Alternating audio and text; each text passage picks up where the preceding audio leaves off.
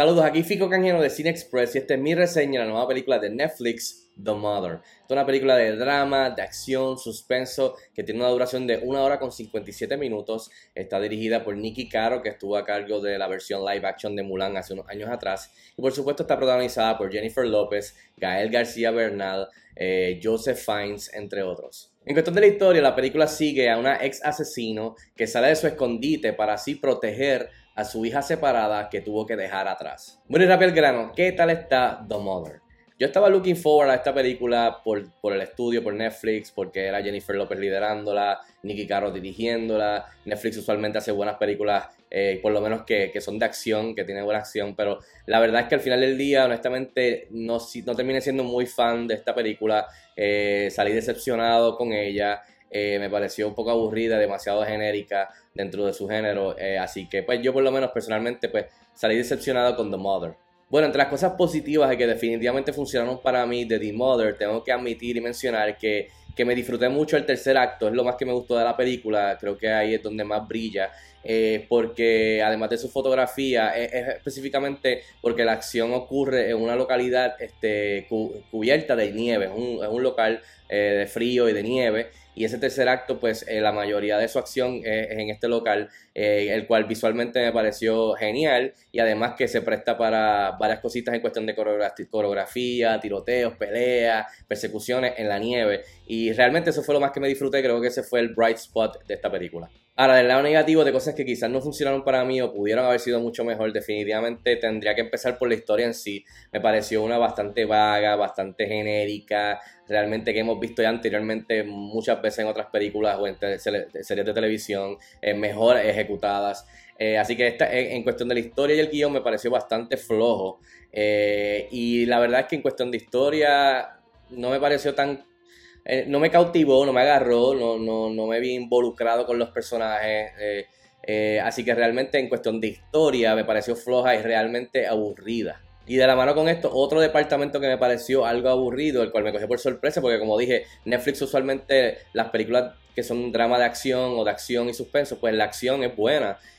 por lo que me he visto, hemos visto en otras películas originales de ellos o, o, las mismas series de televisión, pero la acción, la acción en esta película, yo pensé que iba a ver a Jennifer López envuelta en acción similar a, como hemos visto a Chris Hemsworth en las películas de acción de Extraction, que hemos visto a Ryan Gosling o a Chris Evans en las películas, que la película de ellos que salió el año pasado, eh, o sea, eh, las películas de Dwayne Johnson y de Ryan Reynolds de Netflix, que la acción está bien nítida. Eh, pues aquí lamentablemente salí decepcionado. No hay mucho de cuestión de coreografía así nítida que te va a volar la cabeza o te, o, o sea, algo que sobresalga, me pareció bastante por el libro, bastante genérica de, de otras películas de acción. O sea, no, no hay nada que traiga nuevo a la mesa en cuestión de impresionarte con la acción, la coreografía, las batallas, las persecuciones, los tiroteos.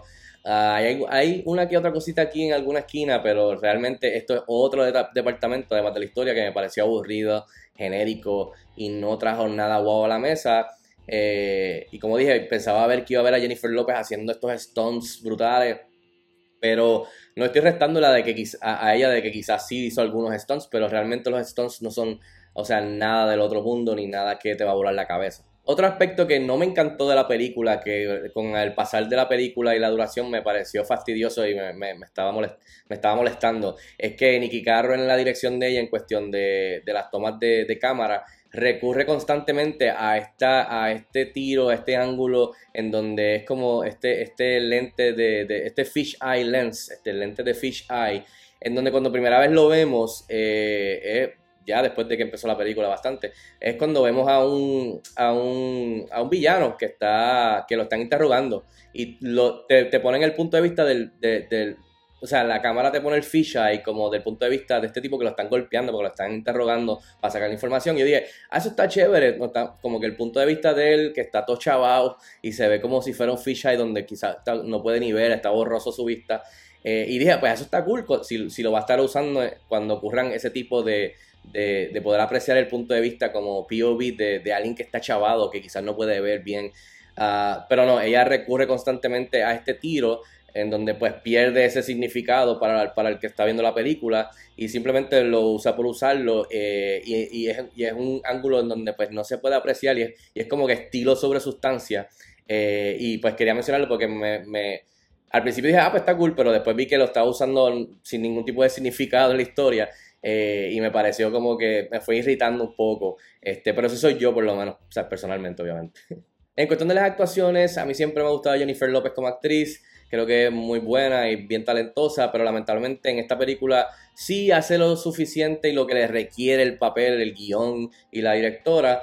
Eh, y lo que le requiere la historia como personaje, pero realmente me pareció como una Jennifer López en autopilot, eh, o sea, bien por el libro, no es nada, o sea, no es, no es una interpretación que, que me encantó. O sea, hay varias que me han gustado mucho de ella a través de los años, pero esta es una que realmente no es tan memorable que digamos, lamentablemente.